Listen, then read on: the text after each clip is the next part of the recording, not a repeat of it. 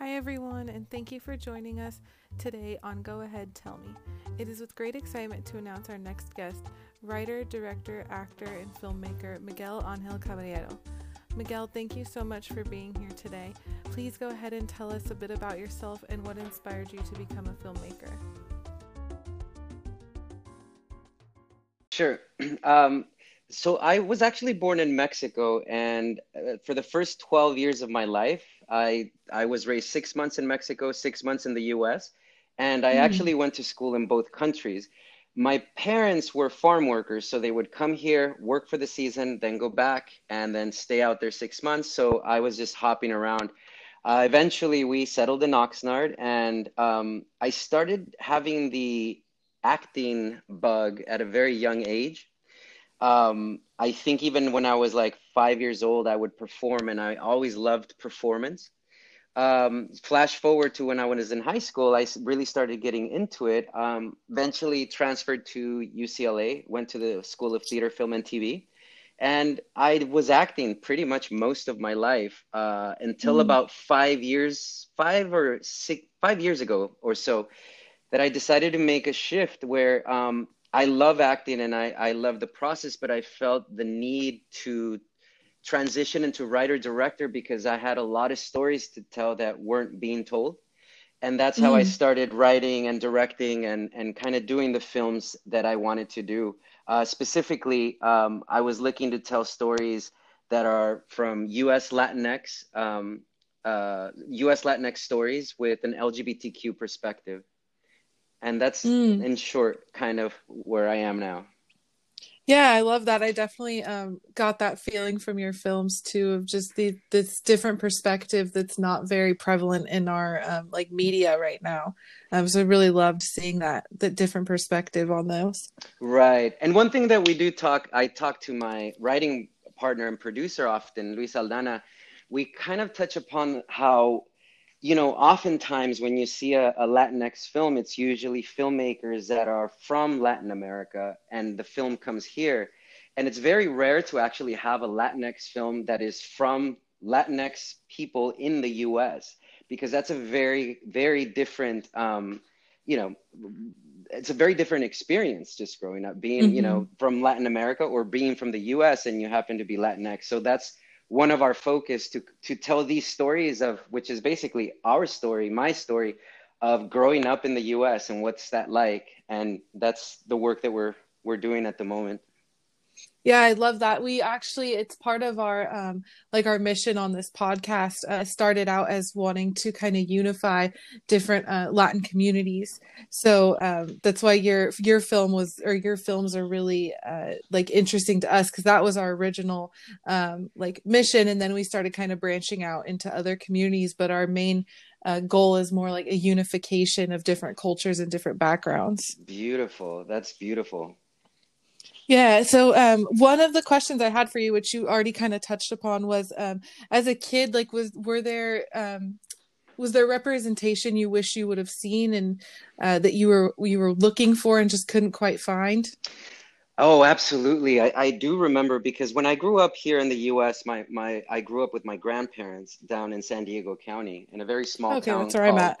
Oh, oh, that's amazing. Uh, Pauma Pauma Valley. I don't know if you if you're aware. It's a small town uh, at the foot of Palomar Mountain. Oh, okay, yeah, yeah. I'm um I'm in Vista, so a little familiar with that area. Oh my God, amazing. So I grew I grew up there, and you know I'm I'm Mexican. Uh, my parents are Mexican, and I remember you know watching the TV that we had because you know there wasn't cable available in this small ranch.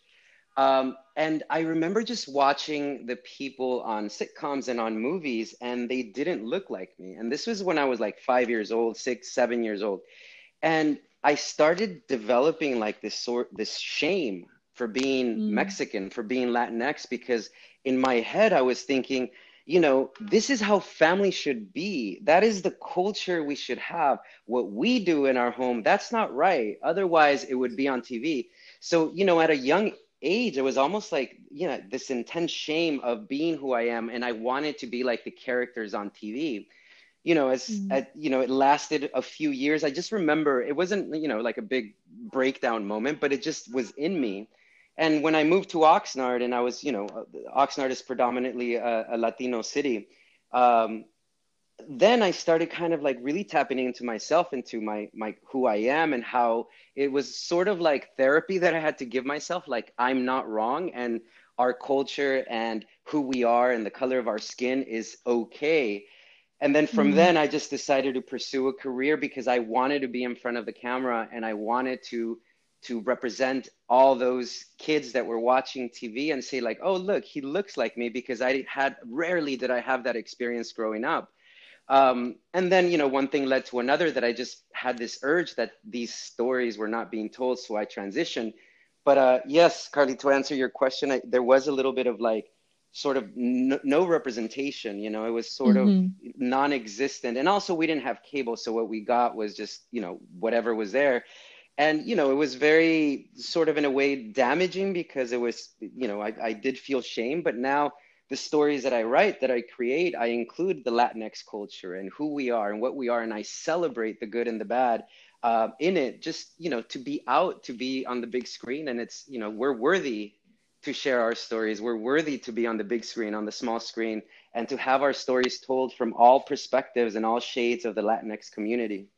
Yeah, hundred percent. I mean, it's it's devastating to think that kids feel that way you know like that you felt such shame just because our media wasn't presenting different perspectives. And that's just it's it's great to see filmmakers like you who are now trying to make that difference. And i think with the ability to stream in all these different um, ways to get media now i'm i'm hope that kids aren't feeling that shame as much anymore I agree, and I hope so too. And you know, it's just beautiful to see that there's a lot of Latinx filmmakers that are you know coming out on the scene and putting out shows we have a lot of tv now we have a lot i mean we still have a long way to go but mm-hmm. i'm just happy that at least youth right now can see themselves in certain characters that are not just you know the muggers or the mm-hmm. the vandals or the maids you know what i mean so that, that there's a whole rainbow of of of color and of who we are and what we do as latinx community. Yeah there's like it's it's getting better. We're going in the right direction now. Yes i hope we continue. hopefully yes hopefully yes. we'll continue on that. Um so kind of on that same line um have you is there any challenges that you've faced as a filmmaker and what that's been like for you you know it's interesting because a lot of times my my writing partner and i are working on two feature films um, one which is from the short that i did and the other two are just films that are that take place here in the US. And mm-hmm. it's, you know, from a Latinx perspective. So it's interesting the perspective that people and producers have when we tell them, yeah, we're we're making a film, it takes place in Los Angeles.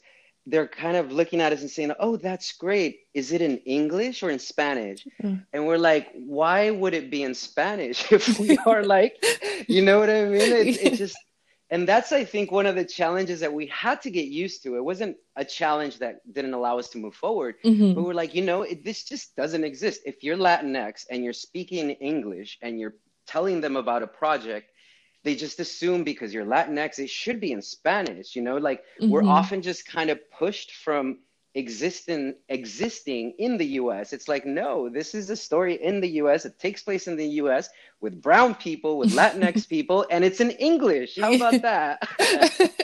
yeah, that's so interesting. Like um, that you would present an idea in totally in English, and then them just be like, mm, "Well, is it in Spanish?" How? Wow. Yeah, it's, it's really interesting. interesting, and then it's and then also the it's like yeah it's about this guy who went to school here. He graduated from this college. Is it in spanish? Like oh my god. Oh my goodness. Wow. But that's that's one of the challenges. The other i would have to say which is i know a challenge for all other filmmakers and you know a bunch of talented filmmakers that i that i know is just getting the money. I feel mm-hmm. that you know there's a lot of there's a lot of sort of inclusion happening within studios there's a lot of like programs and outreach but i just don't know how much money they put into actually making films you know that's mm-hmm. one of mm-hmm. the hardest things that we have is that if you are not in the studio system and if you are not being pushed by a, a major studio financing it becomes very difficult um, and you know it's much needed to move forward with with many many projects but I feel that uh, on the other side of the coin, it also allows us to be much more creative with what we do in terms of like, how are we going to finance outside of the system? How are we going to make this movie? So it, it keeps us on our toes to kind of figure out how to keep pushing the films forward and figure out creative ways for financing and creative ways to tell the story a little bit cheaper. So that's, you know, that's the plus of it. But I would have to say the biggest, the biggest challenge is financing and, you know, just really, really having these studios just put, put, you know, put the money up instead of just having so many talks about diversity, just fun films. yeah.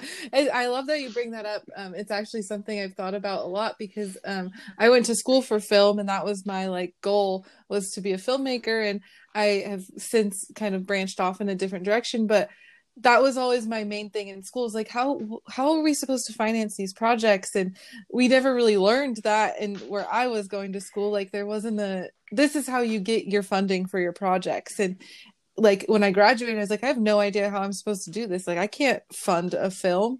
Um so it's interesting that you bring that up because it's not a challenge i feel like it's talked about enough with small filmmaker like um, independent filmmakers Right, right. Yeah, it is. And you know what, Carly, I do have to say that this year, this past year, which we were touring the the short film Acuitzeramo, it it was beautiful. I I was part of a few markets because we we were part in, of a few festivals, and it was beautiful to finally see Latinx people of color in positions high positions to be able to greenlight and it was one of the first times that i've had these meetings they were all on zoom obviously because mm-hmm. of you know uh, the 2020 but but uh but there was a lot of people from these major companies who were now the vice president of development or like the the the, the lead of development that i think that's how we're going to change this because if we put people of color latinx folks in charge of greenlighting it becomes much more easier because mm-hmm. they have similar experiences. Not that we're all the same but they could understand a latinx story much better than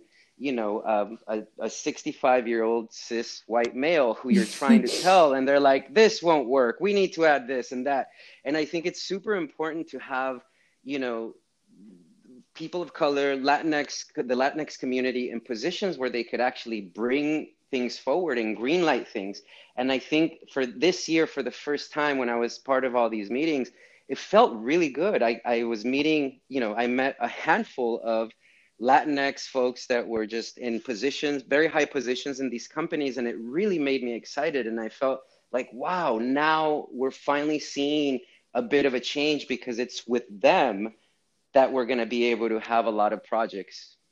That's awesome to hear. That was, it's, again, that was something I was just having a conversation about um, a couple weeks ago about how all these people of power have been white men and so we're not seeing these different perspectives because they're not greenlighting the projects by people who are not like that they can't relate to exactly and that's so important because you know i mean i think these companies know that they need to diversify their staff and the people that are in positions of greenlighting and you know it, it hasn't happened for decades yeah. for many many years uh, but i feel like now at least there's some kind of change and it was really exciting to see a handful again not that you know we made it and it's great it's going to be fine no we still have to keep pushing but mm-hmm. I, I saw a glimpse of that change instead of constantly talking to executives who like you said are just like white males mm-hmm. that are older in their 70s and it's like oh my god you're not understanding what i'm saying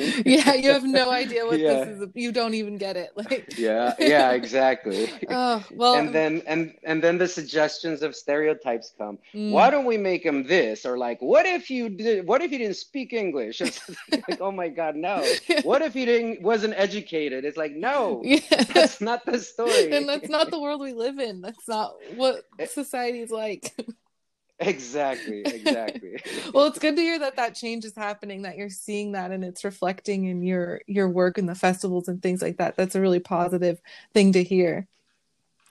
Yes i'm i'm really really excited and you know and we'll see where where we go once we reopen and i'm i'm very positive about it. Yeah and just i was um listening to another interview with you about uh the film or the festivals over this past year and you brought up a really good point about how these festivals have actually been it's been kind of a cool experience with the um festivals during COVID um, and how it's more accessible to people now with um, because they're not having to travel to see it; they can see them online.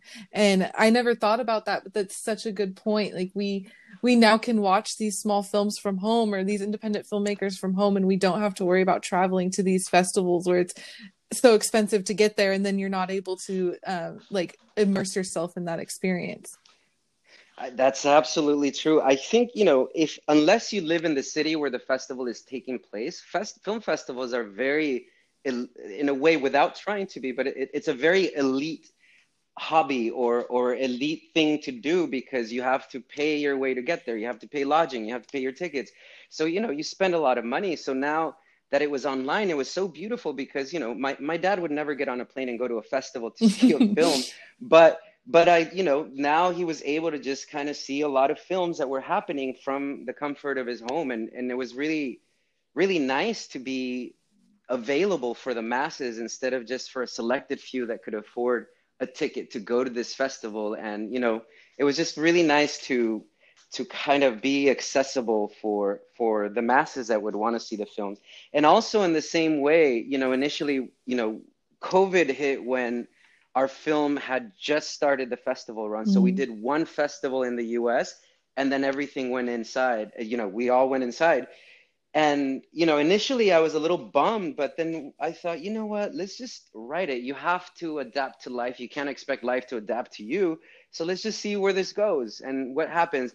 And it turns out that especially for, for the meetings at these, you know, wonderful festivals we're having um, with where they pair filmmakers with executives or people, they turned out to be amazing because what I've been told is one, they usually can't get a lot of major executives to attend a festival because they have traffic, they have to travel, and they have to be there at five, and it just becomes really hard on their daily routine. Mm. But for them to just log on for 30 minutes, it's totally possible. And two, apparently at these markets, you know, there's a lot of people where you know you, you, have 20 minutes to talk to an executive people are walking in it's noisy they're waving at somebody somebody recognizes them so the, the focus and the attention is not there on you because there's so much stimulation around them. And it was wonderful because on zoom it was just them and i and we had like a 20 minute uninterrupted conversation. So it was actually turned out to be really really good having these this experience during covid. That's awesome. Another like positive thing that can come out of such a horrible year. Right right. Um and I did want to talk a little bit about like the film you were just discussing, your most recent one that was in the festivals last year. And I'm sorry, can you pronounce it for me? Yes, it's called Acuitzeramo. Acuitzeramo? Yes. Oh, perfect. Would you mind going in a little bit about that and your inspiration behind that film? Yes, so Acuitzeramo is actually the name of the small town that I spent part of my time growing up, um, and it's in the state of Michoacan in central Mexico. And, you know, the inspiration of that came because growing up in that town, I, I would see, you know, it was very common to see older men or older women that, that never married and they just lived alone and the whole town knew them and, and that was who they are. They were the single person from the town. And I remember asking my mom and, you know, asking around, why didn't they marry? What happened? Like, why are they living alone? And they would say like yeah they just never found anybody. And that was the story that the town had. Mm. and you know as as i you know started you know uh, getting older uh, growing up and and reflecting myself and accepting myself as a queer man i started thinking back when i grew up and i started thinking was it really that they never found the person they wanted that they never found anyone or is it that they just couldn't openly love the person they mm. loved in this town? Because you know small towns especially in rural mexico are catholic heavy. Mm-hmm. there there's like a blanket of homophobia. And elders are not really talked about in terms of the lgbtq community. They're sort of pushed aside. So that's where the inspiration came from in terms of list, uh, trying to reflect back on these older men and women that didn't really have a voice in terms of, of like who they were or were able to express themselves So then the story started developing from there, and I, you know, wanted to uh, be the story of an of an elder who actually lived with a partner, and then his partner, you know, in secret from the town, and then his partner passes away, and then what happens then? Um, also, you know, the partner had a had a son who lives in Chicago who had to fly in for the funeral, and that's the first time he learns that his father was gay. Mm. So the story started coming together, you know, layer by layer. But the inspiration of it was me growing up there and seeing that, you know, gay elders was not a thing. There was no, there was no way to even just. Um, there was no conversation about it. Mm-hmm. You just didn't talk about it. They were just older and they never married. And it's funny because once the film came out, I've had so many emails, and I keep uh, saying this because it just gives me chills even even now of people that are saying, "Look, my parents are from that town. I'm gay. I never knew how to come out to mm-hmm. them because they are, you know, first generation. Where can I see the film because I want to sit them down and then come out to them after." Oh, I just got chills um, from that as well. Yes, and then I've I've had email for an email from somebody that said, "Look, we all know my godfather is gay. He's from a small town." We want to tell him it's okay. Can we use your film, play it mm-hmm. for him, and then have a conversation so he knows that you know it is okay to do this? And it just you know the list goes on and on in terms of like how you know this topic is not really talked about, and there's no sort of bridge to having a conversation of of gay elders, especially like in rural towns and you know, although the film is Acuitzeramo and it takes place in Acuitzeramo, I think it's a universal message mm-hmm. because even even here in the U.S., we have people in cities that live with families that is just a taboo, and you don't talk about it. You don't talk about this subject, especially if you get old past a certain mm-hmm. age. You know, so it's it's really heartbreaking, and that's that was the the main focus of the film to bring light to these elders and and remind us that they at this moment in their life they need love and acceptance and and we often just push them aside mm-hmm. and forget about elders in general mm-hmm. you know much more um, lgbtq elders wow that's like you said heartbreaking but it's beautiful that you were able to that you got that in a film and like were able to get that reaction from it. I can't imagine how that must feel for you to be getting those emails and seeing the impact that your film can have. Oh, I I cried, Carly. I cried. I I think the last one, um, the last email that I got recently was this woman that emailed me and said, "Hey, I got your information. There's a, a famous singer in you know in in Spanish. His name he passed away, Juan Gabriel, mm. and he has a lot of like you know, amazing, you know, international hits. And one of his songs is I Wasn't Born to Love. Mm. So then she said that she was, you know, cleaning her house and she was she put the song up without thinking anything. I wasn't born to love. Uh, Yo no nací para amar is the title of the song. And in midway through, she said she started just breaking down mm. because she realized that her uh, godfather was gay and he had passed away and he wasn't able to love anybody. Mm. And she just had the, and she had seen the film like a week prior and she just made that connection in her house and she said i've been crying for hours mm. like realizing that my godfather this song would kind of fit him because in his eyes i wasn't born to love because he was gay and he knew that nobody would accept him so it's just it was just really heartbreaking also to hear yeah i can't imagine i'm like my whole body has chills from that that's incredible and just devastating. Yeah, yeah, it is. How has the um the response been from your hometown to the film? You know, they are very very excited. Um they still when I I've gone there twice after the film and they congratulate me and I think my town is not as as as homophobic as the fictional Acuitzeramo mm. in the film. I think my town is is now, you know, in 2021, they're they're much more open. There's been, uh, you know, a couple um, uh, folks from the town that are openly gay, so it, it's changing a bit. Um, the thing for the film is that I, I, I said it the way that I remember it when I was a child.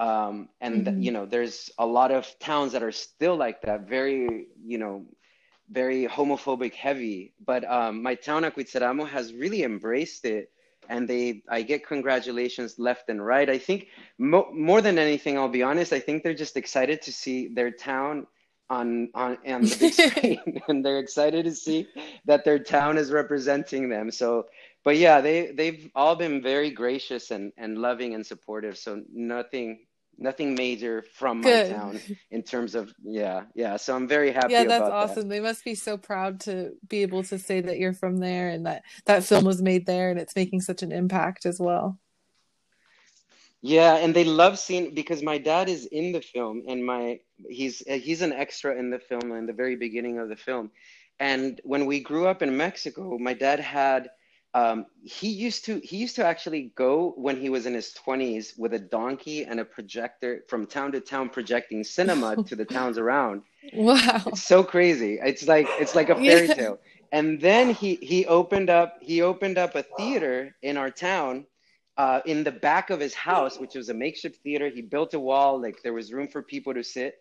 And then from there he started projecting films and he started charging. And that's where i grew up the time uh, of the year when i would go there the the movie theater or the screen was literally outside my window and i could see out there and watch my father with these movies and like a whole audience. So then you flash forward and i'm there filming and i ask him to do a cameo and i had to convince him because he was like i'm not going to be in front of the camera. That's not for me. No no no. I'm like dad please please.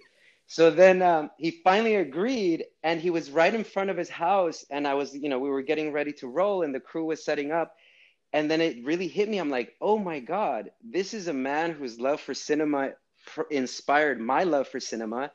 We've gone out. Now i come back and i'm doing a movie in front of his movie theater where he's in front of the camera and his son is directing. Oh my like, goodness it was like blowing blowing my oh mind. i got chills again.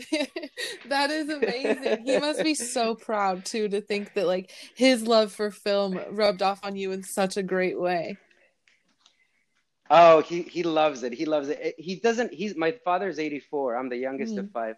And the funny thing is that he loves the film. He's seen it like you know many, many, many, many times, but he doesn't understand how a short film could get this much attention. because you know we've we've been very fortunate, and, and I think we've won over 15 awards during wow. our festival run in 2020. And then I tell him, Dad, look, look at this trophy. We it just got here in the mail. We won another award. So he stares at it on Facetime, and he's like wait, for that little thing again? and I'm like, Dad, yes. He's like, why why is there so much commotion for that little thing? It's not even an hour. and I'm like, I'm like, that's how it works, Dad. Like, así, así es. Después, después hacemos lo que viene.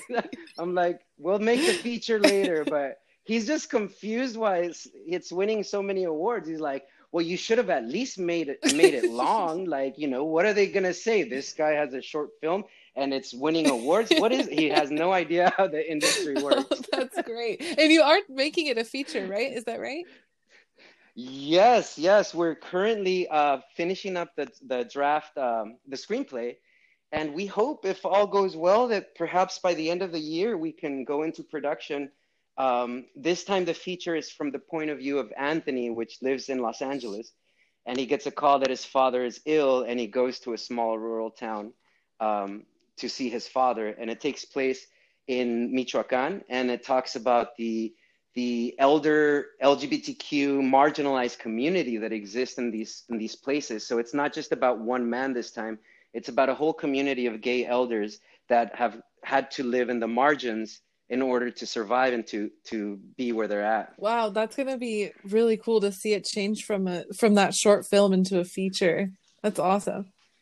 Yeah, we're really excited. We're super super excited. Is the um the men in broken sunflower hearts or is it this is it like a connection between the two films yes so so broken sunflower hearts was the first film that i that i wrote and directed and it it it stars Anthony, which is sort of loosely based on, mm. on me, uh, the character of Anthony. And then what I wanted to do is I wanted to do a triptych to do three films based on this character in different areas mm. of his life.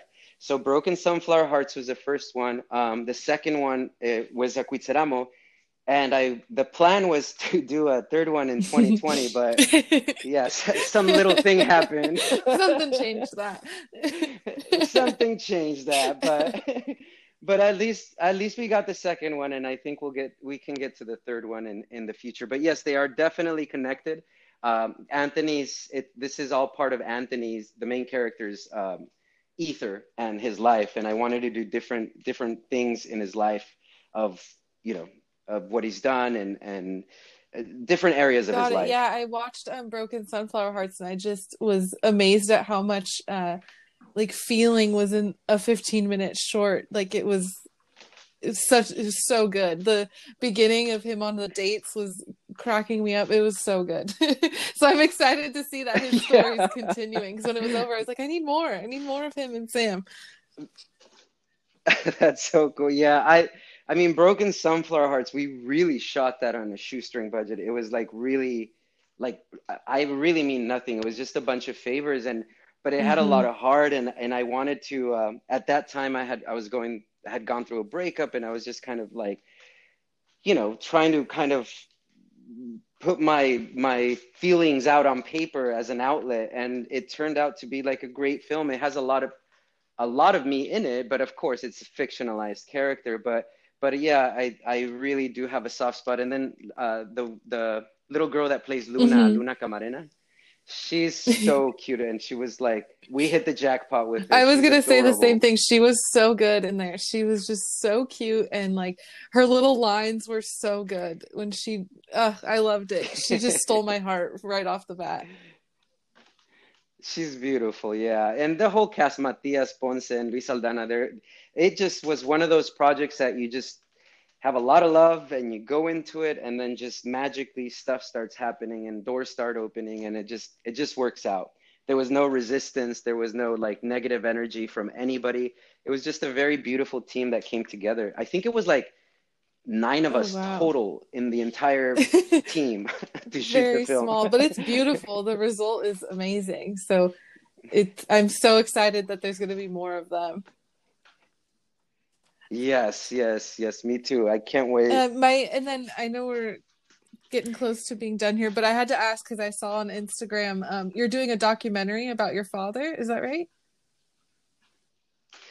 Yes, so um, Luis Aldana, my writing partner and producing partner, we embarked on this documentary um, about my dad because I feel like my dad, you know, he's 84, he's he's lived a whole life, like I mentioned. I think, you know, he had this this theater and he used to carry projectors and a donkey. And when he was here in the US, he worked the fields. He he literally picked strawberries. He picked like every vegetable you, you could imagine with my mother. So they had a, you know, they had a very interesting life to say the least but at the same time it's very common for a lot of um, immigrants that that come here work then go back. And i told luis you know i really want to tell a story from that perspective because you know there's stories that are being told about undocumented um, immigrants that come to the us and that are beautiful and should be told. And i think we need to continue to tell those stories to raise awareness. Um, but I told him like in my instance, it's different because my my father was not undocumented and he kept going back and forth. And he he loved Mexico, but then all his children started having a life here. So at this point at 84, he's really torn because we are all here. We live in the in California, in Oxnard and, and L, LA. Um, but he loves Mexico. So oftentimes he just goes to Mexico for two weeks and then comes back. So his heart is here, his family, but like his passion and everything and his freedom is in Mexico. So we're documenting this elder who has retired and goes back and forth from the US to Mexico, you know, just enjoying life and and sort of just, you know, I was just really interested to to what he did when he went out there because he's always busy. I'm like, what are you, you busy doing? Can I follow you with a camera? I oh want to know. that's gonna be such You a know. fun story to tell. Yeah, and he is funny and moody. So it'll be it. great on camera. Yeah, uh, eh, my my producing partner was interviewing him, and you know we were asking him some serious questions about my mother passing, and I'm like, you have just ask him, and I think he'll tell you. He won't tell me because I feel like he's blocked it off. And he asked him like, so tell us about your your your late wife and how what she was like. And he looks at me, and I used to be like really really obese when I was a child, and he looks at me and he's like, Did you know that Mike used to look like a meatball? that was his answer. I'm like, Dad, that's I'm like, okay. oh my goodness. So we're going along for the ride. We don't know where it's going, but we're super thrilled and we know that we're gonna have something. Yeah, it sure really sounds special. like it. Sounds like you've got a, a good character for your the main screen. Right. I love that. Well, thank you so much for talking with me. It's been a blast listening to you and um, learning about your father. I'm really excited for that documentary now. Thank you so much, Carly. It's a pleasure to be here, and I love what you guys are doing. I think it's beautiful, and oh, thank I'm you so fan. much. And Thank you. before you go, um, can you let us know where we can find your next films or where we can keep um, up to date on your newest projects? Sure. Um, I have an Instagram, and it's at mig angel a n g e l eleven eleven, and also for the latest film, it's um, actually the link is on my Instagram for the latest film as well. And I usually post mostly about the work that I'm doing on there. Okay. So I think it's there. And also there's a website uh, that is uh, Miguel Angel Caballero. Perfect. Well, I hope everyone goes and checks out your films, and um, we're looking forward to your next releases. I hope you all enjoyed that conversation as much as I did. Please be sure to keep up with Go Ahead Tell Me by following us on Instagram or visiting our website to sign up for our weekly newsletter. Thanks again. Talk soon.